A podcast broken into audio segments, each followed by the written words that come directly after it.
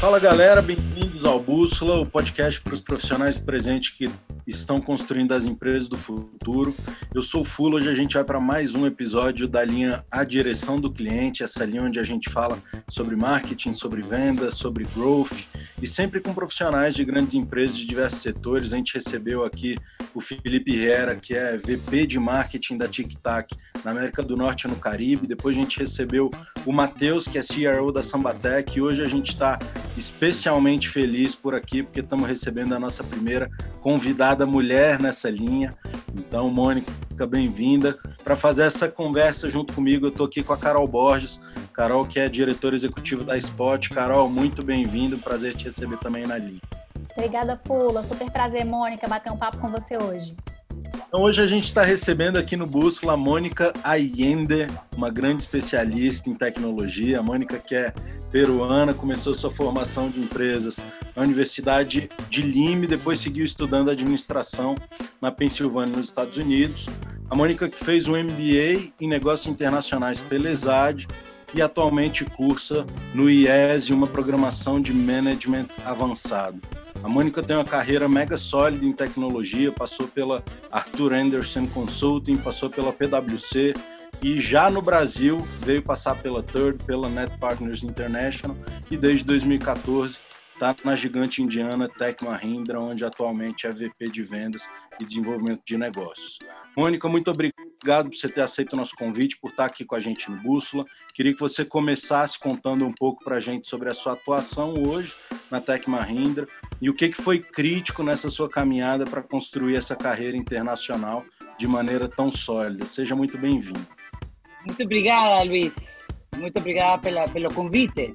Eh, como é que a gente chega a uma trajetória no Brasil? Duro, porque para uma mulher latino-americana que chegou de, de, de de expatriado, eh, fica difícil de explicar o duro que foi, primeiro, eh, ser essa, esse suporte para, para um homem de negócios e luego uno se, se defender y tentarse desenvolver uno mismo, ¿no?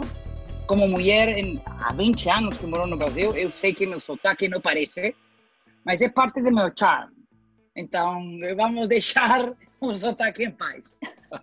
é, no, o, o fantástico do Brasil é que é, uma, é um país que efetivamente integra todo mundo. Então, parte desse, desse sucesso tem a ver com a cultura brasileira. tem a ver com o maravilhoso do povo e o fato que o estrangeiro, se quer se adaptar à cultura brasileira, você pode fazer o que for. Fala muito do sonho americano, mas o sonho brasileiro também existe. Muito bom, muito bom. Você acha que existe uma chave para esse sucesso? Assim, você nessa trajetória realmente, né? Chegado no Brasil, é, eu falo que isso não, não tá no LinkedIn, né? Isso não tá no. É uma história que a gente só, só consegue conhecer batendo papo mesmo. Mas você chegar como esposa de uma, um homem de negócios expatriado, é, como é que é? Tem uma chave para isso? Como é que foi esse caminho para você chegar onde você está, em termos de é, comportamento, né? Eu gostaria de te falar que foi fácil, mas não foi, tá? Eu acho que a chave do sucesso para qualquer mulher em negócios é persistência, porque, a ver, primeiro, persistência, muita força e muito conhecimento de nós mesmos, porque as mulheres em todas as etapas da vida temos temos inseguranças e essas inseguranças mudam. Quando temos 20 anos, temos umas inseguranças, quando temos 30 outras, quando temos 40 outras. E ainda não sei os 50, então já te contarei.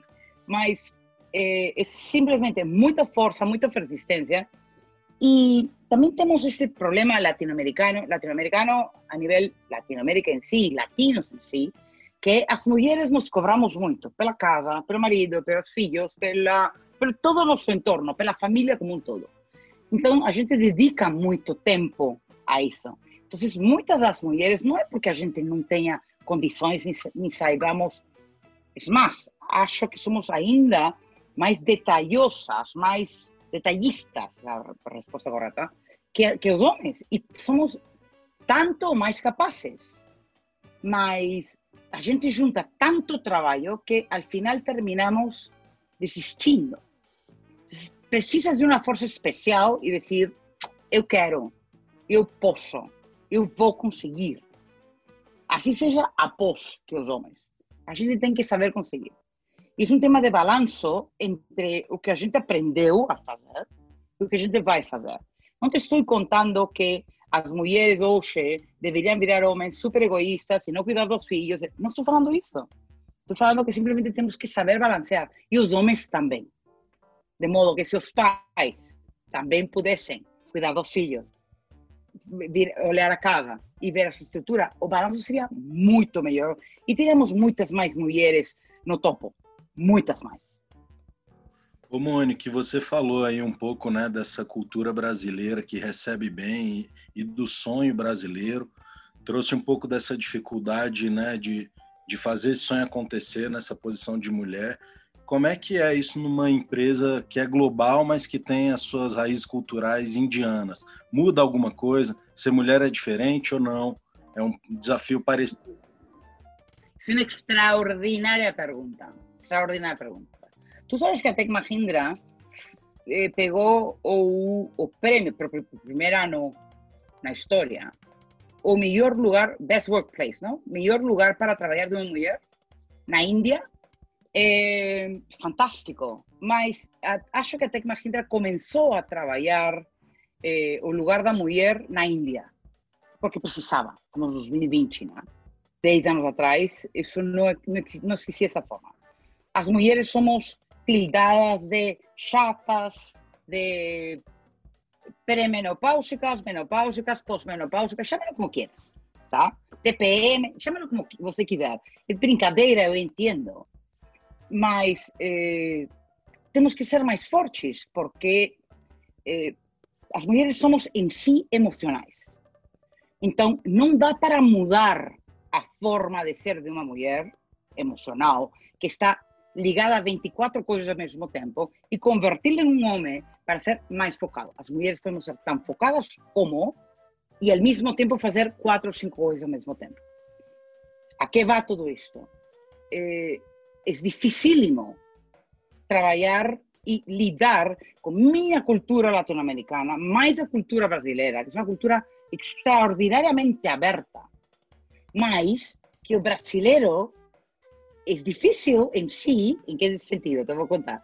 O Sao Paulo no tenga a ver con Carioca, que no tenga a ver con Baiano, que no tenga a ver con, o con Curitibano, que no tenga... Espérame, y o más difícil, que no tenga a ver con o gaúcho, eu non sabía, claro, entre que Curitiba e, e, os, e os gaúchos tinham uma bronca. Eu não sabia. Entonces, tienes que ler muita história, tienes que entender e tienes que ouvir. E muitas vezes me tem criticado que eu não uso e parece que não uso, mas eu uso muito. É, e, e, me tento adaptar à cultura. Me lembro um dia que eu cheguei, eu cheguei, foi em Embratel, acho, cheguei em Embratel, cheguei vestida de preto, tá? Como fazes aqui em São Paulo, tá? E aí chegaram, era o terceiro dia que estava no trabalho, falaram, Mônica, você não pode chegar vestida assim, não. Falei, perdão? Aqui em Rio de Janeiro você não vai sobreviver, não. E isso me dice, porque você vê os homens, isso foram todas mulheres, tá?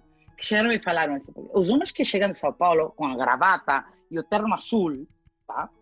É, não sobrevivem muito tempo aqui, não, porque a gente já sabe porque é São Paulo.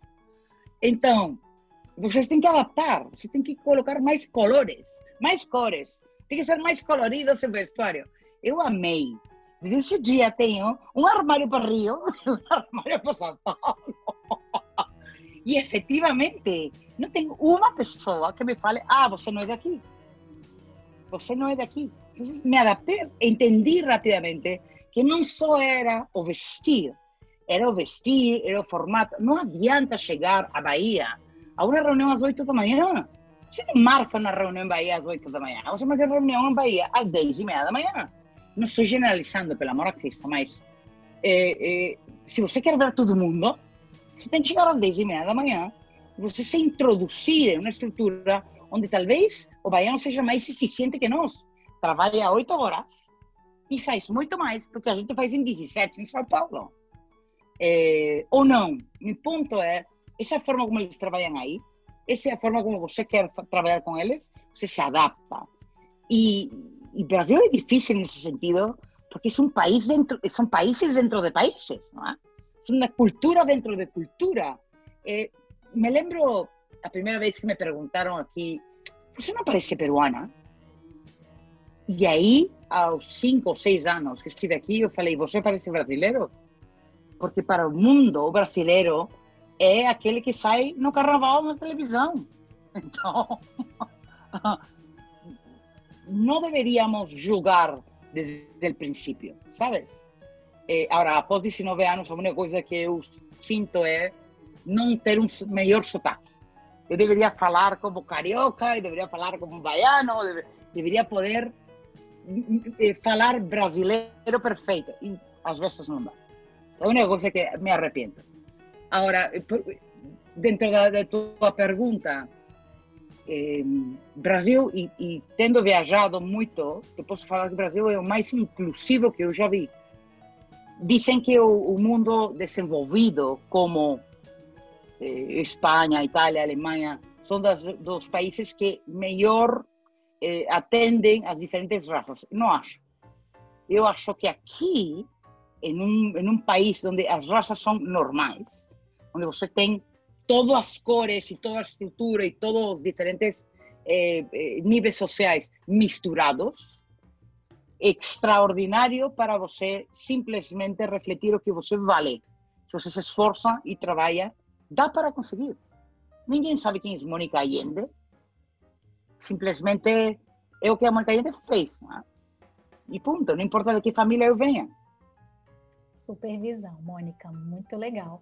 E eu falo que, é, bem, área de vendas, né? A gente vai falar, você é uma profissional da área de vendas, você é uma mulher é, estrangeira, né? Estrangeira, brasileira já, tem muito de brasileiro, muito de brasileira, mas você é um profissional da área de vendas. É, e é uma área que eu falo, né? Existe uma. É, eu falo também a minha área de atuação de, de berço ali, é, e é uma área que exige da gente, existe agressividade na área de vendas, né? Existem características que às vezes as pessoas colocam com características masculinas. Mas, independentemente disso, é, eu falo que estivemos todos no mesmo barco quando a gente fala da pandemia, né? Quando a gente, quando a gente fala da área de vendas. E eu queria entender de você, assim, o que, que essas mudanças recentes nesse contexto é, da pandemia trouxeram de complexidade para o seu dia a dia de novo, uma excelente pergunta e que todo mundo está se perguntando. Eu te vou responder de forma diferente. Tá? Primeiro, te vou responder o que todo mundo te vai responder, que é o Covid eh, obrigou ao mundo a ir à transformação digital. O Covid obrigou ao mundo que, que coisa, a, a, simplesmente entender que coisa é a, a transformação digital, de que me estás falando? Já ouvi falar dessa história, mas não tenho nem ideia de que se trata o Covid obrigou a que as pessoas tinham que ficar em casa, portanto, tínhamos que trabalhar remoto. Ponto. Trabalhar remoto implica ter mais sistemas automatizados, ter menos pessoas fazendo coisas manuais e mais situações onde os processos deveriam ir sozinhos. Menos pessoas na rua ou menos pessoas fazendo o dia a dia no Excel e mais, e mais estruturação. Aí é quando o povo diz: olha, eu acho que vou precisar de maior estruturação. Isso já em si é um ganho extraordinário para o Brasil. Que coisa para mim foi mais difícil? E, como profissional de vendas, e isso que eu não comecei como profissional de vendas, tens que entender que eu venho da área técnica. Eu comecei como técnica, eh, como consultor, como gerente de projeto, como delivery, eh, um pouco de ponta a ponta. Então, eu sei o que o cliente está pedindo do ponto de vista técnico. E como, como vendedora, eu vendo a parte técnica, eu vendo o que se faz desse ponto de vista do projeto. Eu não vou e conto a típica, não? o papo vendedor que todo mundo fala.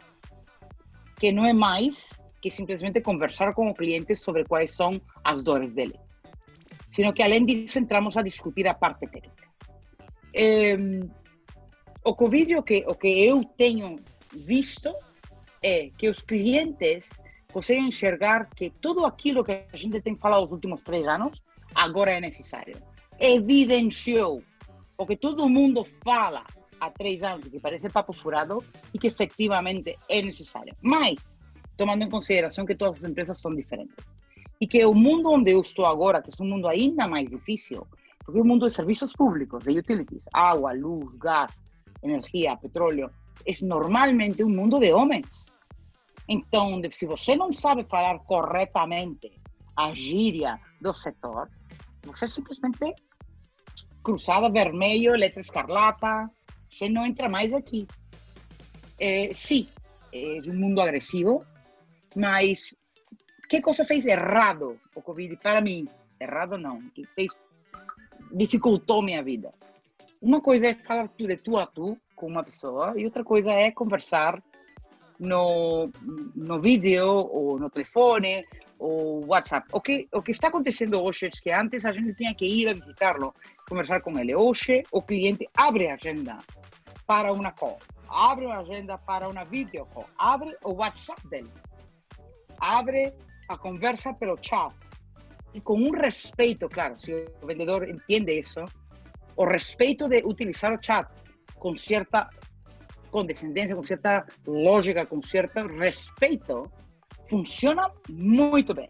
Agora, eu sou de outra geração, a geração de hoje, que te está ouvindo seguramente e que ouve os podcasts, eh, deveria tomar absolutamente vantagem de utilizar todas as mídias sociais para conversar com o cliente sem exagerar, sem expor, sem tomar vantagem que o cliente te deu essa liberdade.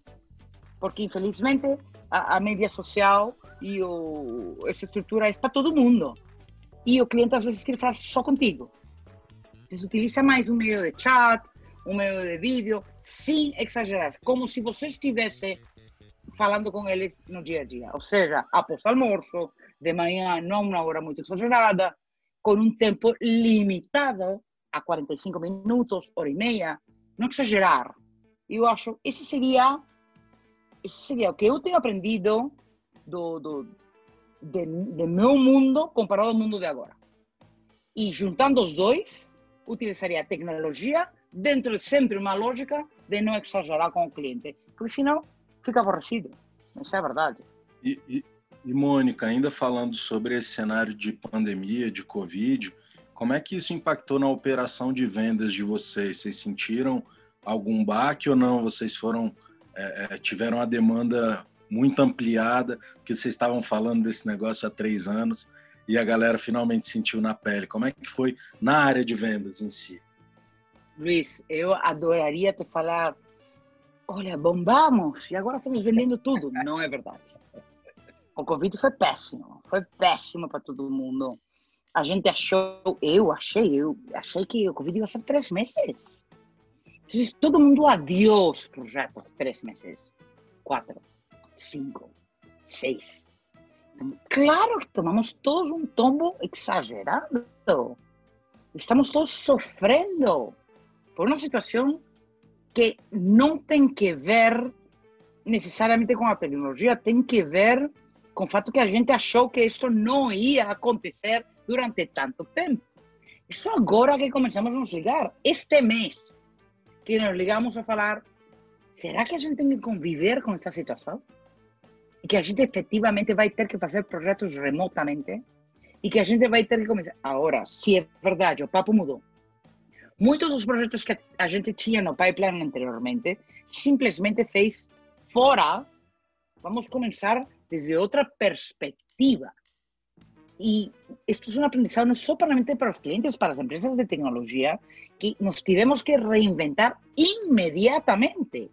Porque, de novo, falando da cultura, eh, em Alemanha, eu poderia estar fazendo robots, estruturas e drones amanhã.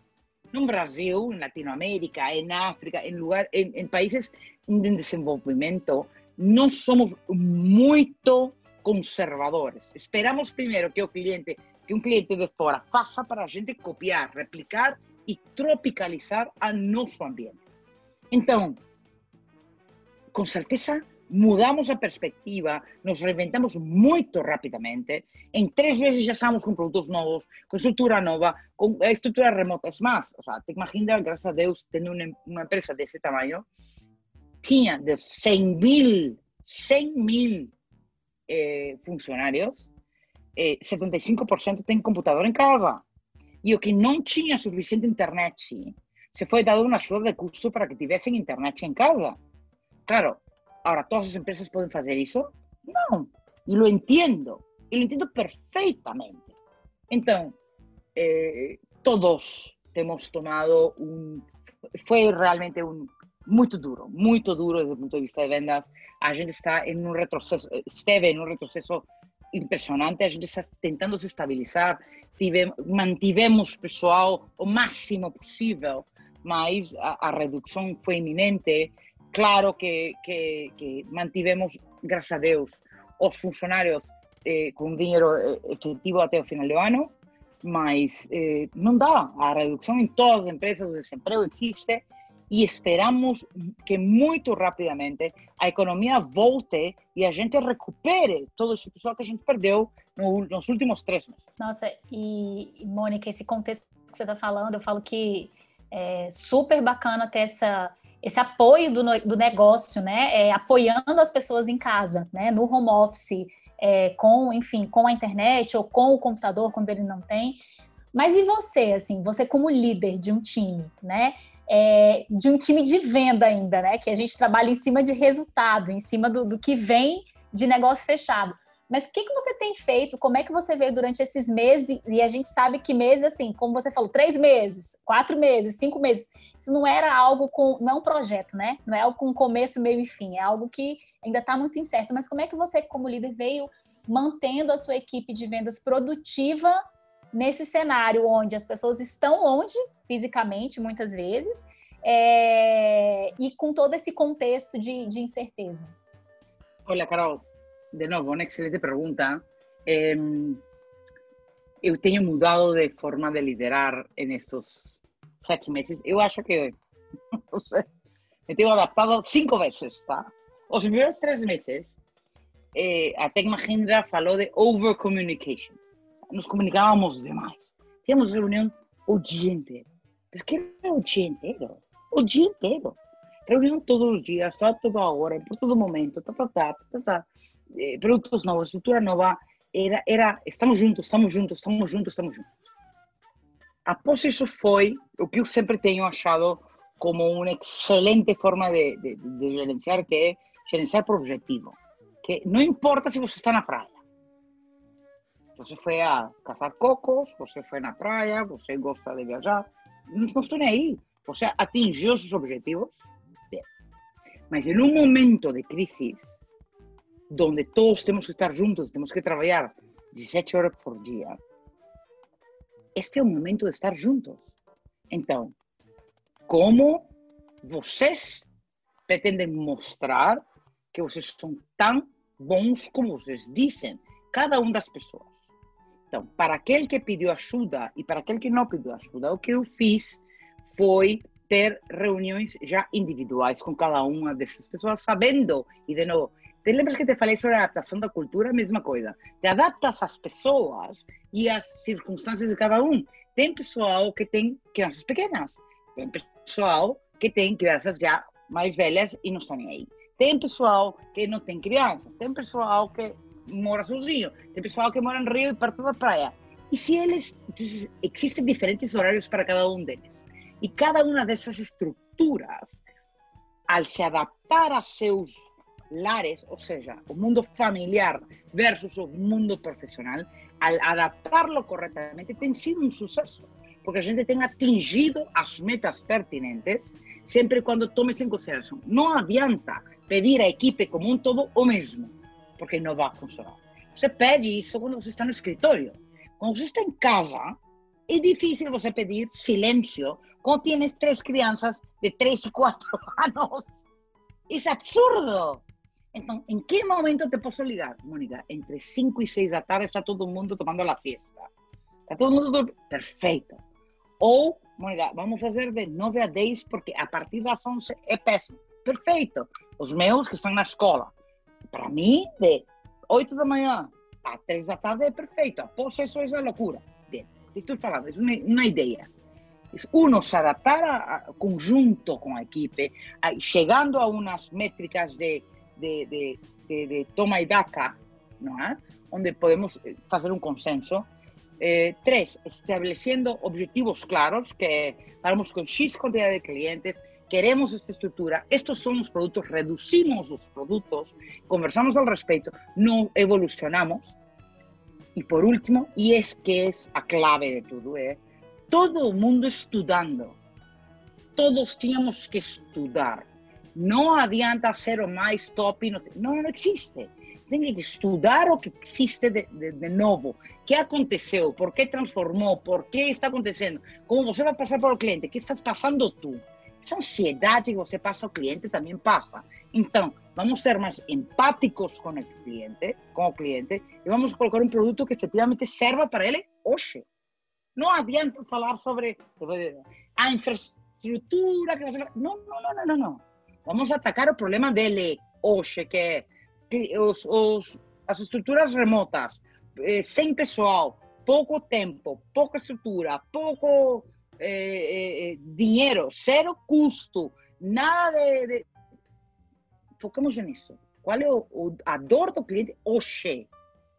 E atender primeiro hoje e olhar o futuro para ver como ele sai do embate que também tem, porque também está sendo atingido pela pandemia a menos que seja um supermercado, que supermercados fizeram muitíssimo dinheiro, as demais indústrias efectivamente foram danificadas pelo Covid em um tempo efetivo.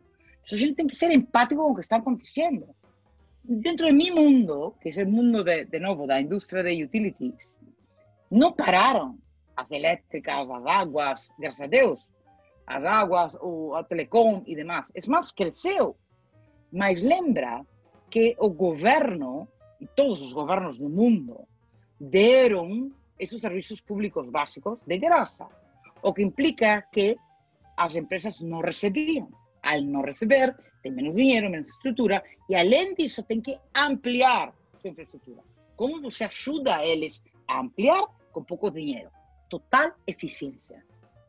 Você tem que atacar aquilo, aprender, estudar, estar atrás, e se a equipe não tem vontade de estudar, estar atrás e se colocar, fazer um update, entender que está acontecendo com o mundo, se adaptar ao momento, essa equipe não serve. É simples assim.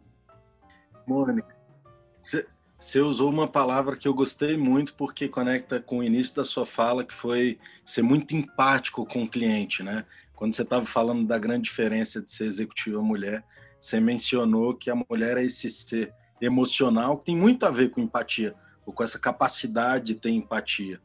E aí eu queria te fazer duas perguntas, te provocando de novo nesse tema, provocando a conversa, né? Mas a primeira é que você falou que a mulher em casa acaba assumindo muito mais trabalho.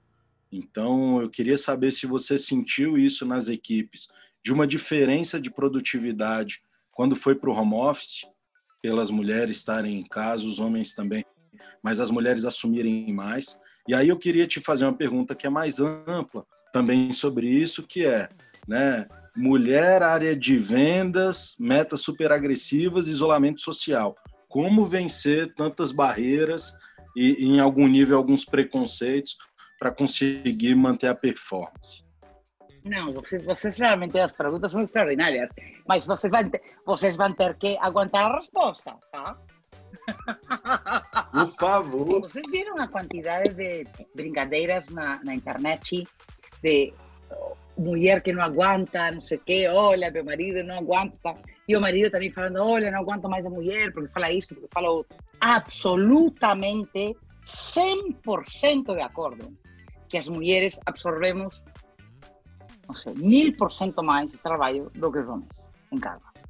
Homem metido em casa fica desesperado porque tem que trabalhar mais. Homem desesperado porque você tem que aguentar a mulher, tem que aguentar as crianças, tem que aguentar os gritos, que aguentar os choros. Os homens estavam todos desesperados por voltar ao escritório. As mulheres, até certo ponto, estavam contentes de poder balancear dentro de casa.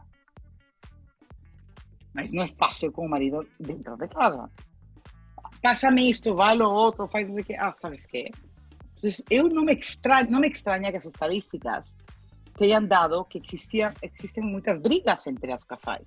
porque os casais realmente não nos vemos. Está todo mundo trabalhando. Então, número um, as mulheres absolutamente absorvemos tudo.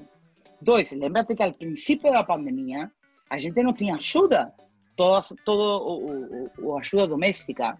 Tinha uma mulher maravilhosa, que eu chamo de a da minha casa, que trabalha comigo, que, que não esteve aqui os primeiros três meses, e eu fazia tudo. Agora, aí foi, eu tenho três homens em casa, dois filhos e, uma, e um, dois filhos marido, tá? Que eu falo de três filhos. Eu tive que repartir o trabalho entre os três. Eu falei, você pega os pratos, você lava isso, você coloca outro, você pega a roupa limpa, você, você barre, você... Entende? Estavam desesperados os três. Desesperados. Entonces, por quê? Porque o homem socialmente convencional faz menos.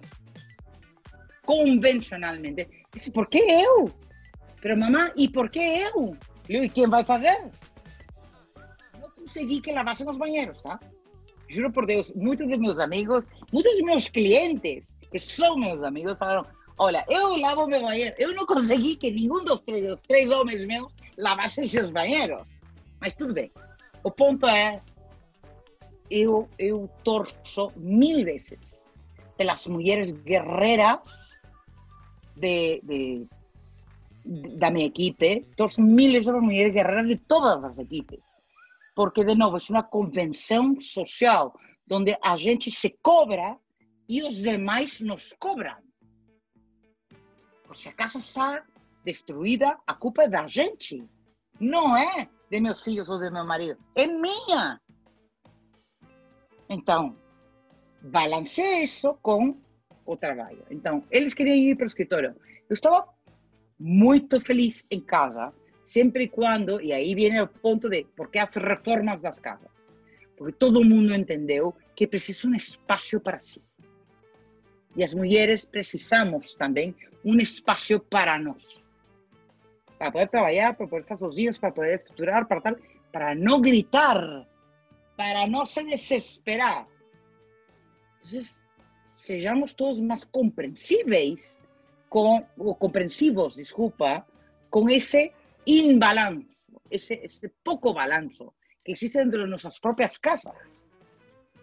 Entonces, por qué yo soy a bruxa da casa? Porque soy a única mujer. Esa es la razón. Porque si no, si tuviese una filla mujer, tal vez seríamos dos bruxas. Es en este caso. Eh, você está rindo, Carol, por quê? Eu me identifico, Mônica. Nossa, tô me identificando. Tô aqui maravilhosa, mas é assim mesmo, é assim mesmo. Assim, eu, eu, eu acho que você conseguiu definir em gênero, número e grau essa rotina. E eu acho que isso faz um link muito grande, assim, com uma, uma pergunta que veio aqui. Eu já é, estive durante dois anos implementando um RH estratégico numa empresa de tecnologia. E eu lembro que eu era a única mulher na sala, né? E tinham, assim, 28 gestores, entre diretores, é, gerentes de projeto. E, e aí eu ia te jogar essa pergunta, e tem tudo a ver com o que você está falando. Eu falo, talvez seja pedra cantada já. Mas, assim, por que, que você acha, né, que esses ambientes são tão dominados por homens, né? E como é que você acha que as mulheres, elas podem fazer para assumir mais protagonismo nesse contexto? porque não é dupla jornada, né? É, é tripla jornada. É, é, e tem um link muito grande com o que você acabou de falar, mas queria que você falasse um pouquinho como é que você vê isso. Eu tenho feito essa pesquisa dentro da minha geração, tá? E a razão pela qual muitas mulheres muito inteligentes, muito mais inteligentes que eu, têm desistido é porque simplesmente se cansaram. Se cansaram de brigar, se cansaram de de, de, de colocar tanta força, como você falou, é triple jornada. E além disso, acho que o suporte que você tem na família é muito importante. Ou seja, se o marido exige de você que ele seja atendido e ele não se atende sozinho quando você está tentando chegar no pico de, de sua carreira, não dá. Então, chaves de sucesso. Número um, balanço. Número dois, ter uma estrutura dentro de casa donde te apoyen. Y si no te apoyaron antes, você colocar claro que te tem que apoyar agora. Tres, nunca deixes de, de arrepentir. Ou seja, quando meus, filhos eram bebês, eu faltei a muitas atrações da escola. Eu faltei a muita estrutura da escola. Eu não podia ir a tudo. Eu escolhia os lugares onde ia. E alguma vez eu cheguei na escola e falava, claro, Mônica, você vive de viagem, porque você não cuida dos seus filhos. Você não pode se sentir atingida por isso. Se você quer chegar, você tem que saber a quem ouvir e a quem não. Se nesse momento você já se sente atingida e você já se derruba, não vai chegar. Não vai chegar. Entende-me? Eu me derrubei, mas me levantei. Por último, se levanta.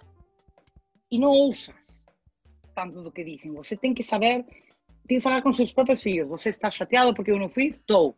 Tá bom. No próximo eu vou, no outro não vou, mas seguinte eu vou, e no outro não vou, mas mínimo vou ir à metade.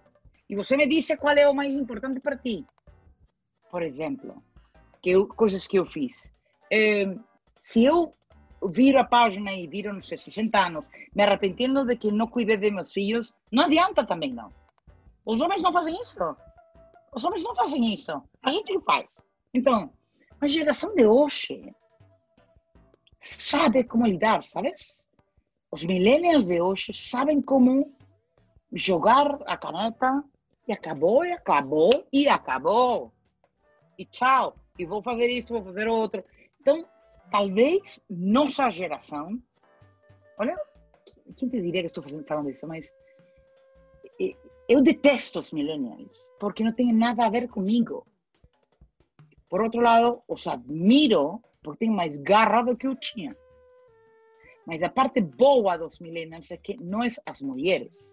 São os homens, as mulheres, os meninos, todo mundo. Os transexuais, os gays, todo mundo, todas as estruturas do millennial dizem não vou trabalhar mais. Você não vai me explorar. Nunca. E a gente trabalhou tanto para para gerar para gerar alguma coisa para ter sucesso que talvez a gente preparou o terreno para as seguintes para as seguintes gerações. Então, o que te posso falar para as seguintes gerações é toma vantagem disso. Toma vantagem disso, porque você vai conseguir um equilíbrio que os demais talvez não. Equilíbrio em casa, equilíbrio no trabalho, porque as mulheres normalmente trabalhamos o dobro para demonstrar que somos melhores. Isso deveria ser uma besteira, não é? Mas não é. Não é. Que demonstrar que somos melhores, porque como somos emocionais, existe essa ideia de que como somos emocionais, e vocês não entendem que a emocionalidade é um ativo, não é um passivo. É um, completamente um ativo da mulher. Por último, te poderia falar que as seguintes gerações eu saberia manejar o tema do dinheiro. Aprenderia a balancear que esse sucesso tem que ver com um dinheiro necessário, não um dinheiro excedente. Quanto você precisa para viver bem e feliz e tranquila? Não, feliz não, esquece. Tranquilidade. Que tranquilidade, al final, é felicidade. Uno diz, eu vou ser feliz quando tenho um Ferrari. Eu vou ser feliz quando tenha a bolsa Louis Vuitton última. Eu vou ser feliz quando toda minha família vai a Disneyland oito mil vezes. Não é verdade. Não é verdade. Esse, esse tipo de coisas na geração de hoje é... Senhores, trabalhem, joguem a caneta, trabalhem bem, atinjam os objetivos. Não tem que se matar, se querem, mas tem que estudar todos os dias. Tem que estar atualizados todos os dias. Ativo todos os dias. As oito horas que você trabalha, todos os dias. Aprender todos os dias o que está acontecendo. Se você não está na última, você morre na praia. Se você não. Essa coisa que a gente fazia de estar 30 anos em uma empresa e estar acomodado, essa comodidade não existe. Eu concordo com vocês. Podem trabalhar 8 horas, mas não dá para se acomodar. Nunca. A gente trabalha 17 horas e dá para se acomodar. Agora, eles com 8 horas, não dá para se acomodar nunca. Estudar é uma coisa de todos os dias estar no dia a dia, estar atualizado é absolutamente fundamental. Então, aí estou falando para as mulheres. Senhoras, assim que estejam com o bebê, dando de, dando de lactar, não sei o quê, não vejam a novela. estudem alguma coisa. Ponto! Perfeito, perfeito, Mônica, é verdade, é verdade. É, e aí eu quero puxar um gancho, eu falo que a gente, bem, eu falo que quando, quando estamos conversando sobre mulheres, eu falo é sempre um assunto maravilhoso, eu adoro conversar sobre isso, né? Adoro. Eu também, esse é, é cúmulo. Adoro. Agora eu falo que assim, tem, é, eu vou puxar um gancho aqui dessa questão da atualização, você está mencionando, né, que faz parte do papel de qualquer profissional, e eu com certeza concordo com você que, como mulher, a gente tem que se puxar muito e sempre em relação a isso. Mas eu quero puxar ainda um tema relacionado à área de vendas. Eu falo que um dos temas que a gente fala muito da área de vendas é esse alinhamento, né? Sempre tem, às vezes, às vezes, um embatezinho entre a área de vendas e quem executa. Na área de TI, é, indústria, qualquer lugar, isso é muito comum. Como é que você acha que é, a gente consegue garantir esse alinhamento entre as soluções que, a gente, que o time de venda faz e a execução dos projetos pela entrega? Mas aí eu aí vou discordar. Eu acho que já na minha geração, o time de vendas e o time, time de execução não deveriam ser diferentes. Um vendedor que não sabe como entregar não é vendedor. Um vendedor que não sabe a parte técnica já era. Esse era de, da época de meu pai. Hoje em dia, a gente tem que entregar end-to-end. Ou seja, a gente vende e acompanha o tempo todo a execução. E você tem que estar, se você não entende alguma coisa tecnicamente, pelo menos você entende como, qual é o avanço, quais são os problemas, qual é a estrutura. Você tem que estar no dia a dia conjunto com o delivery. Você é responsável pela venda e pela pós-venda. E só na pós-venda que não é mais que a pré-venda do seguinte projeto e eu do que poderia vir no futuro. Não acompanhar um projeto de ponta a ponta é o erro maior da grande quantidade de vendedores. Eu vou dar uma matemática simples, tá? Você se mata para vender em 10 projetos. Ok? Bem. Dos quais você não acompanha nenhum e desses 10 projetos, 9 projetos dão errado. Seguinte situação. Você precisa vender a mais? Seguinte ano, eu vou inventar. Seguinte ano. Precisa, quantos você tem que vender a mais? Se, se, se o target é 10, quantos você tem que vender a mais? 9? 10? 9, sim. 9, não é? Pronto. Se você acompanha dos 10 projetos, os 10, o próximo ano você tem 10 clientes já estabelecidos, com o qual você pode renovar e, além disso, fazer um incremento em venda de clientes novos. Se você perde os 10 clientes por falta de visão sua, você precisa procurar 10 clientes adicionais, coisa que é um esforço absurdo, tá? É mais, um esforço absurdo, com referências péssimas, com reputação que não dá e que você não leva sua própria empresa no coração. Não adianta você deixar na mão do delivery se você não acompanha e coloca o delivery como parte de seu próprio trabalho. Estou falando que você tem que configurar ou desenvolver. Você tem que acompanhar até a pós-venda, que não é mais que a pré-venda do próximo ano. E é simples assim. Não existe diferença entre vendas e delivery nesse sentido. E esse alinhamento é uma razão obrigatória. Ah, não, esse não é mais meu problema. O problema é o delivery. Isso não existe. Não existe. Hoje, em meu mundo. Espero que da próxima geração, menos ainda, não E, e, considerando que esse, que esse vendedor ele precisa ser um expert de entrega, ele precisa entender da entrega, eu estou entendendo que o vendedor de hoje precisa entender tudo de transformação digital, né? Eu queria te perguntar sobre isso, né? O que que você acha, ou, ou na abordagem de vocês, o que que é necessário para essa transformação digital efetivamente acontecer e não ficar só no discurso, não ficar só na ferramenta de comunicação no, no Zoom ou no, no Hangout? Olha, que boa pergunta de novo. Eu tenho aprendido muito, tenho falado de transformação digital os últimos três anos sem parar. Tá? E agora no Covid tem sido, coloca em prática. E eu acho que a transformação digital difere de cliente a cliente.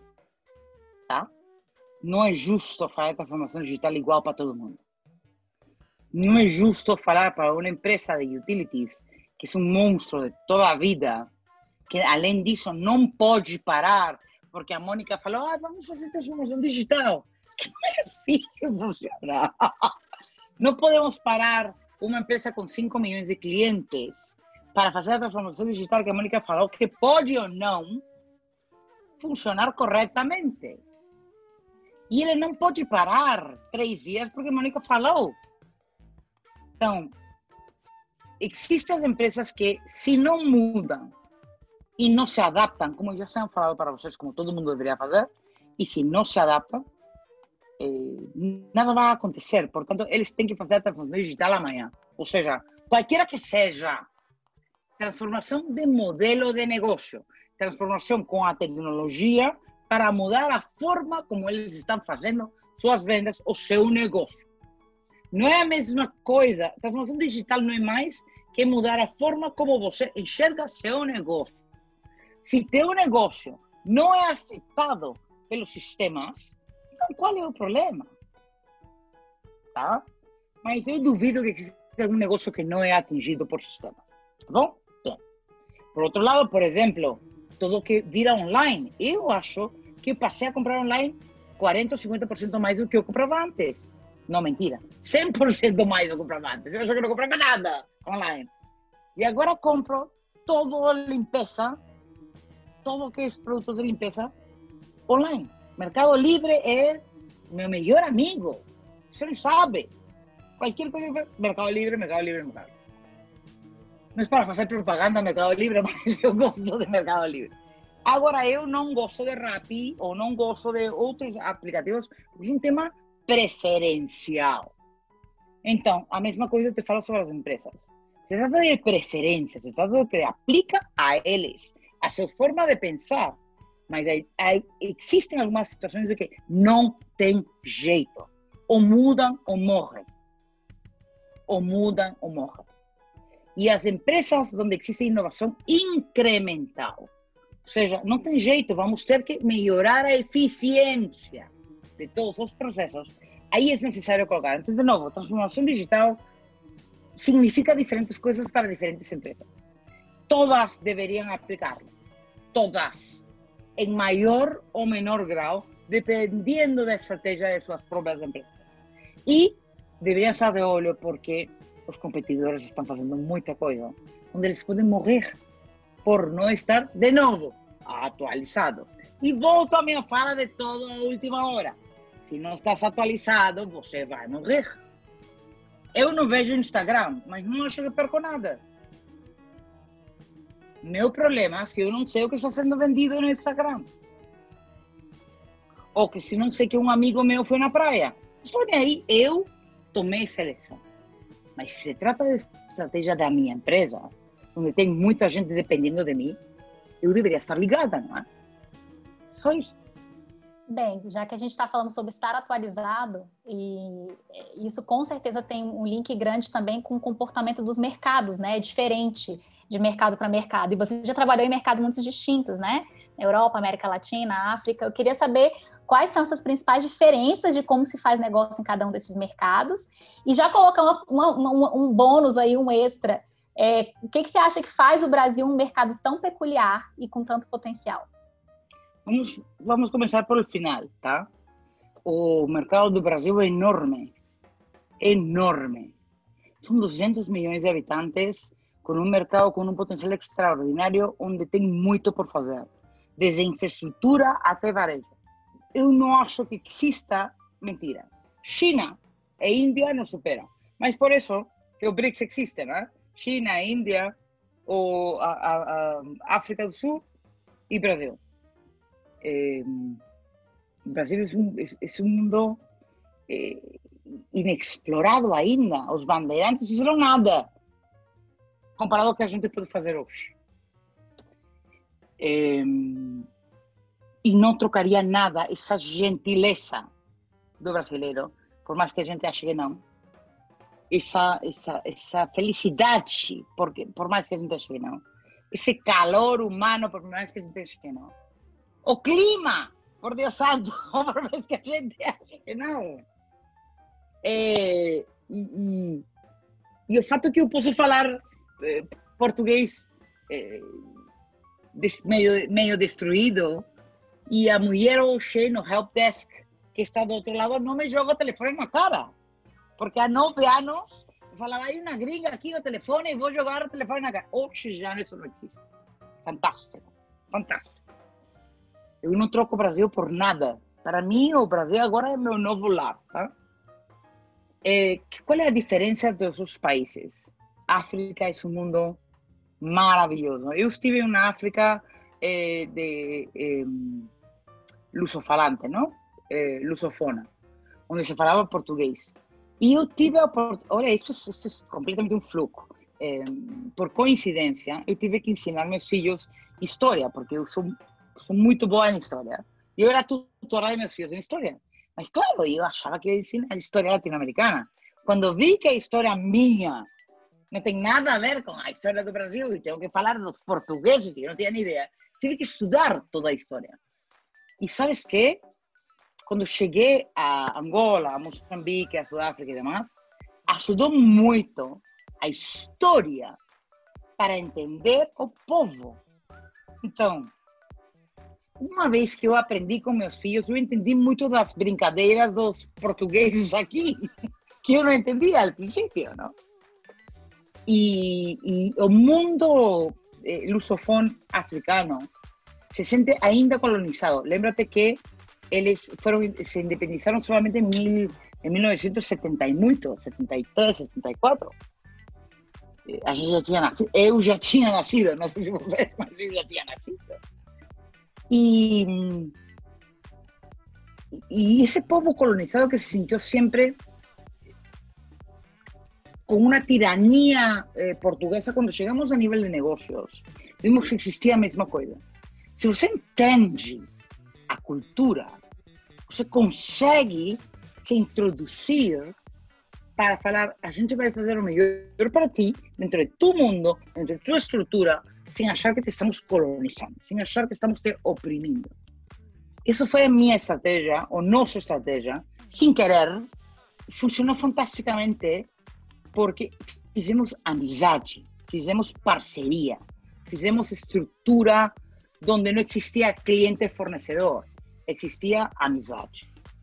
Baixo um, um paraguas, um parasol indiano, ¿vale? Que es diferente.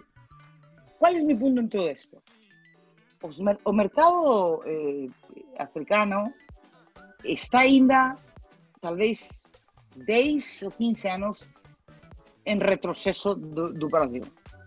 África tem muito a fazer. A África tem um mundo maravilhoso a explorar. E eu acho que o seguinte boom da história, assim como foi a Ásia, os cinco tigres e o que é China, será por todos os lugares. Eh, Europa, o que você tem que fazer na Europa é ir, ouvir e aprender para trazer para a Latinoamérica. Na Europa está tudo quase feito, estão sempre vislumbrando o que mais fazer. Qual é o problema da Europa? O problema, Europa, comparado ao Brasil, tá? Para a gente contextualizar. Europa é pequeno. O Brasil é como cinco vezes maior do que Europa inteiro. Então, é um mercado pequeno. E se matam entre eles para conseguir os recursos.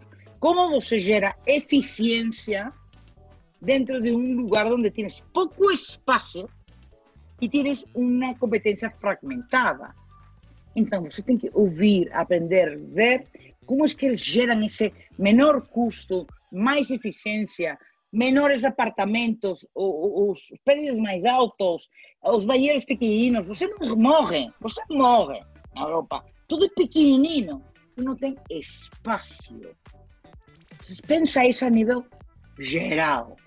Falta espaço. Como você gera eficiência? Agora tem muita gente que querem tudo em um espaço pequenino. Nós aqui temos a grande vantagem, temos todo o espaço do mundo toda a estrutura do mundo, nos falta simplesmente infraestrutura. Então, como criamos esta infraestrutura para vender a todo mundo em espaços grandes?